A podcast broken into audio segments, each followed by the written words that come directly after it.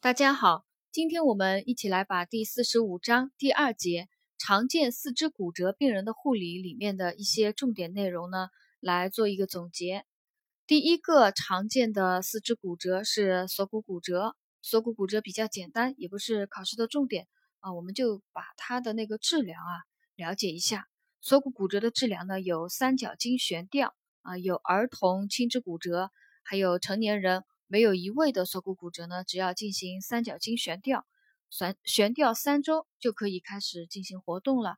第二个方法呢，就是手法复位，八字绷带固定。还有呢，就是呃少数的合并有神经血管损伤以及开放性锁骨骨折的病人呢，就进行手术治疗。呃，锁骨骨折它的治疗方法三角筋悬吊，还有呢手法复位，八字绷带固定啊，还有少数。就是手术治疗。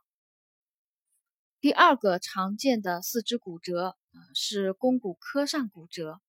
肱骨髁上骨折呢是指肱骨内外科上方约两厘米以内的骨折，儿童多见啊。肱骨内外科上方约两厘米以内的骨折，儿童多见。它有分伸直型骨折，还有屈曲型屈曲型骨折。呃，其中最多见的是伸直型骨折啊，伸直型的肱骨髁上骨折呢，易合并肱动脉、肱静脉以及正中神经、桡神经、尺神经损伤，是最多见的肱骨髁上骨折啊。伸直型骨折是最多见的，屈曲型的肱骨髁上骨折呢就比较少见。肱骨髁上骨折它的治疗啊有。手法复位、石膏托固定，还有骨牵引。对于手法复位失败或伴有血管神经损伤的，可以行手术复位交叉克氏针内固定术。呃，这个肱骨髁上骨折，它的那个护理的重点啊，护理要点应该要注意患肢的桡动脉搏动及末梢血运感觉活动情况。啊，晚期的话呢，要注意有无骨化性肌炎、肘内翻畸形，甚至缺血性肌挛缩等并发症。呃，这个骨化性肌炎呢，我们在上一章有，呃，上一节有讲到啊，在这里再复习一下。骨化性肌炎呢，就是在骨折的时候，骨膜下呢形成血肿啊，血肿在关节附近软组织内软，呃，软组织内骨化。啊，严重的影响关节功能啊，骨化性肌炎啊，这是肱骨髁上骨折的啊一个知识点啊，它是指肱骨内外科上方约两厘米以内的骨折，儿童多见，呃，以伸直型骨折最多见啊，易引起肱动脉、肱静脉及那个正中神经、桡神经、尺神经损伤啊，所以在护理的时候呢。要特别注意患肢桡动脉搏动及末梢血运感觉活动情况啊，早期发现是否那个有血管神经的损伤。第三个常见四肢骨折是桡骨远端伸直型骨折啊，桡骨远端伸直型骨折，它发生于桡骨远端约三厘米内的三厘米内的骨折啊，以老年人多见，因为。这个桡骨远端三厘米内，呃，该处呢是松质骨和密质骨的交界处啊，也是解剖薄弱的部位，所以呢容易发生骨折啊。老年人骨质疏松啊，那更容易啊就发生在在这个地方呢，就是容易发生骨折。呃，桡骨远端伸直型骨折呢，它有一个考点啊，就是它的典型的畸形表现。侧面观呢是参参差样畸形，正面观呢是枪刺样畸形啊，这是这是一个考点啊，选择题会有考到的。桡骨远端伸直型骨折啊，桡骨远端伸直型骨折典型的一个畸形表现，侧面观呢是参差样畸形，正面观呢是枪刺样畸形，它的护理重点呢。呃，是注意那个观察患患侧的手指血运感觉活动啊有无异常。固定期间呢，要做手指肘还有肩的伸屈活动。拆除固定以后呢，要进行腕关节的功能练习啊，这是桡骨远端伸直型骨折它的护理的一个要点啊，它要注意。呃，观察患肢手指的血运感觉活动有异常，活动期间呢要注意手指肘还有肩的伸屈活动。呃，拆除固定以后呢，进行一个腕关节的功能训练。嗯，下面一个骨折是股骨颈骨折。股骨颈骨折呢，它是由股骨头下至股骨颈基底部之间的一个骨折啊，它它是。它是由股骨头下至股骨颈基底部之间的一个骨折啊，我们就称是股骨颈骨折。股骨颈骨折呢，多发生于中老年女性啊，多因那个呃间接暴力啊引起股骨颈骨折啊。间接暴力是一个引起股骨颈骨折的主要原因啊，比如走路时滑倒，身体发生扭转，力量传到了股骨颈而发生骨折。老年人由于骨质疏松啊，暴力不一定很大，就可引起这个股骨颈骨折。股骨颈骨折它发生以后呢，易引起血运障碍啊，发生股骨头坏死或骨折不愈合。呃，特别是那个头下型还有筋颈型骨折呢，易引起血运中断啊，发生股骨头坏死或骨折不愈合。而基底骨折呢？对血运影响不大，骨折愈后比较好。呃，这是股骨颈骨折，它按骨折线的部位不同来分的啊，分为三个型。一个呢是头下型骨折啊，就是股骨头下啊，股骨头下型骨折。还有第二个型是筋颈型骨折啊，筋颈型骨折。第三个是基底骨折。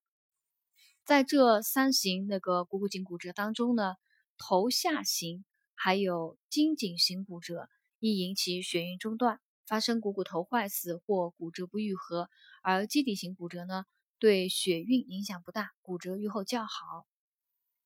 股骨颈骨折它的临床表现啊，患者呢髋部疼痛，患肢活动障碍，不能站立和走路，患肢呈屈曲、内收、缩短、外旋畸形，外旋呢四十五度到六十度。检查呢，可见大转子上移。如果是嵌插骨折畸形呢，不明显啊。如果是嵌插型的股骨颈骨折呢，骨畸形不明显，暂时仍可勉强行走。数天以后呢，表现会加重啊。股骨颈骨折的治疗有非手术治疗，有持续的皮牵引、骨牵引，还有手术治疗。手术治疗的优点呢，在于手术以后可早期活动。预防老年人长期卧床的并发症，呃，常见的手术就有经皮或切开、加压螺纹钉固定，还有人工股骨头置换或全髋关节置换术啊。这个手术方式我们了解一下。第五种常见的四肢呃四肢骨折呢，就是股骨干骨折啊。我们刚刚讲的呢是股骨颈骨折，呃，这第五种呢是股骨干骨折。股骨干骨折呢，它是指股骨小转子与股骨髁之间的骨折啊，就是股骨干骨折了，多见于青壮年。啊，刚刚我们说的股骨颈骨折呢，它是从股骨头下至股骨颈基底部之间的骨折，是股骨颈骨折。股骨干骨折呢，是股骨小转子到股骨髁之间的骨折啊。是股骨干骨折，股骨干骨折呢多见于青壮年。呃，股骨干骨折它的一个特点啊，临床表现当中，它因为有那个出血多啊，股骨骨折呢，股骨干骨折呢出血多，病人呢可以出现休克。如果是中下三分之一段的股骨干骨折呢，还会容易引起血管神经损伤啊，所以在检查时。要注意肢体远端血运感觉和运动功能。股骨干骨折，它的治疗有持续的牵引，还有固定啊。牵引呢有皮牵引，还有骨牵引。还有呃手术治疗，对于呃那个非手术治疗失败的，还有是伴有血管神经损伤的，或者是多发性损伤的病人，还有就是不宜长期卧床的老年人呢，他可以采用手术治疗的方法啊。刚刚我们前面讲了股骨颈骨折手术治疗，呃一样的啊，优点都是一样的，就是可以预防老年人长期卧床的一个并发症啊。第六种常见的四肢骨折是胫腓骨干骨折。胫腓骨干骨折呢，它是指发生在胫骨平台以下至环上部分的胫腓骨骨折，是长骨骨折中最多发的一种，多见于青壮年和儿童。多数是胫腓骨干双骨折啊，单纯的胫骨骨折和单纯的腓骨骨折呢是比较少见的，多数是胫腓骨干双骨折。呃，胫腓骨干骨折呢，它有一个就是有个知识点啊，就是胫骨下三分之一由于血供少呢，骨折愈后就比较差。还有胫腓骨干骨折呢，易引起骨筋膜式综合症，因为小腿的肌筋膜与胫骨、腓骨和胫腓骨间膜一起构成四个筋膜室，骨折以后出血会增加室内压。引起疼痛、肿胀、麻木、苍白和感觉障碍，甚至导致肌肉缺血坏死，也就是骨筋膜式综合症啊。这是胫腓骨干骨折它的一个呃一个知识点吧啊，就是呃一个是胫骨下三分之一血供少，骨折愈后差，还有一个呢就是易引起骨筋膜式综合症。在临床那个表现当中呢，我们。就就是说要注意观察，就是胫腓骨骨折要注意观察，就是有无胫前动脉损伤啊，足背动脉搏动有无消失，患者肢端有无苍白冰凉早期发现一个就是骨筋膜式综合症的一个真相啊，还有注意就是胫前动脉啊，胫前动脉是否有损伤啊，足动足背动脉搏动有无消失啊，肢端有无苍白或者是冰凉。下面呢，我们就把四肢骨折病人的护理里面的一些呃要点考点啊，再来呃总结一下。呃，这个四肢骨折病人的护理呢，啊就有呃心理护理啊，一般护理，一般护理呢就是基础护理啊，就床单位的要求啊，饮食上的要求啊，这个呢比较简单的啊，我们不讲了。还有疼痛的护理啊，骨折病人疼痛的护理。呃，因为那个骨折以后呢，患肢会肿胀啊，压迫引起疼痛，可以抬高患肢。早期呢，冷敷减少血液循环，减轻水肿啊，也可以起到一个止痛的效果，并防止继续出血。到了晚期呢，就是可以进行热敷啊，促进血液循环，消除水肿来止痛。嗯，还有一个知识点啊，也是我们反复多次提起的，就是前臂。和小腿骨折呢，要警惕骨筋膜式综合症的发生。啊，还有一个护理要点呢，就是注意病情的观察啊，观察患肢的一个变化，注意患肢肿胀、疼痛、致动的情况，抬高患肢或给予功能位啊，还要注意观察患者有无出血、休克等等啊，发发现异常的及时报告医生进行处理。对有开放性骨折的啊，要注意感染的预防啊，早期彻底清创，呃，尽早的应用抗生素啊，加强营养。还有呃，在护理当中有提到了一个小夹板固定的护理。小夹板固定的护理呢，首先就是要准备合适的夹板以及衬垫啊，夹板外呢，用三到四条绑带绑扎松紧要合适，以绑带能容易的。上下移动一厘米为宜啊，此时的压强大约在七十九千帕。注意绑带的松紧要适时调整啊，就是小夹板固定的时候啊，绑扎绑带它的一个那个松紧适宜度呃怎么样是一个合适的松紧适宜度呢？就是以绑带能够容易的上下移动一厘米为宜啊，此时的压强大概是七十九千帕，还要。抬高患肢啊，利于静脉回流，减轻水肿。注意观察肢体的远端，注意温度、颜色、感觉和运动功能。在医师的指导下呢进行功能锻炼啊，这是一个小夹板固定时候一个护理的一个要点。再有一个这个四肢骨折病人护理啊，他又提到了一个并发症的护理。骨折的并发症呢很多啊，我们前面呢也也多次有讲过了，这里再要提一下的啊，就是比较严重的并发症啊，叫加以预防啊。第一个就是休克啊，第一个就是休克。休克呢，鉴于严重的骨折，比如大腿骨折啊、股骨骨折、骨盆骨折、多发伤骨折啊。它的预防的方法主要就是密切观察病人的变化，注意生命体征的变化，早发现早处理啊，骨折固定啊，还要扩容啊，镇静止痛的啊，预进行一个休克的预防。还有呢，就是血管神经损伤啊，血管神经损伤是骨折严重并发症啊，主要也就是仔细检查啊，尽早发现，配合医生进行处理。还有第三种是严重并发症啊，骨折早期的严重并发症呢是脂肪栓塞。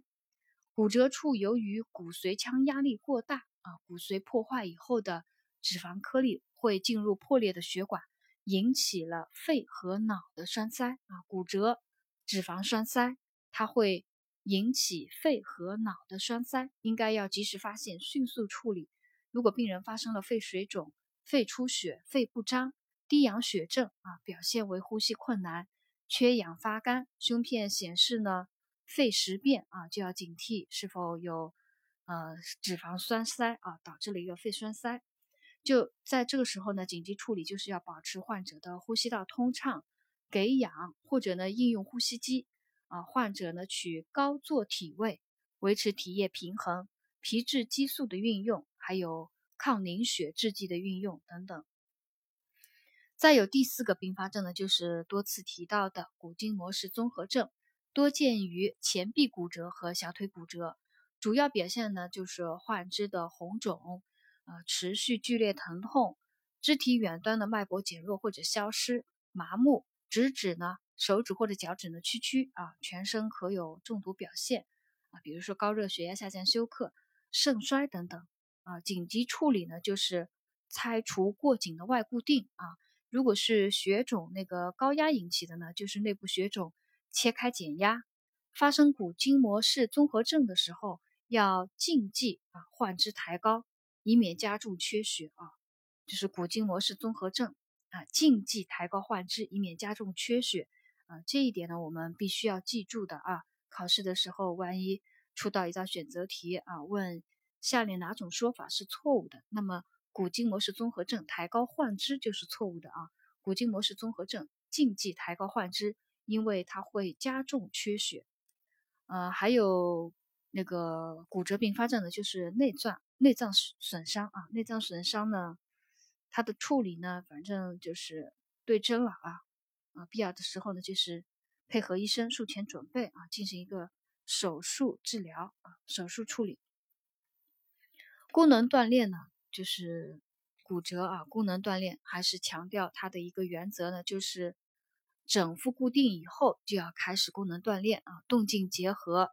啊，主动被动结合啊，主动为主，被动为辅，循序渐进的一个原则来进行功能锻炼。啊，这个呢就是第二节啊，四肢骨折病人的一个护理啊，常一些重点内容，我们今天呢就总结学习到这里。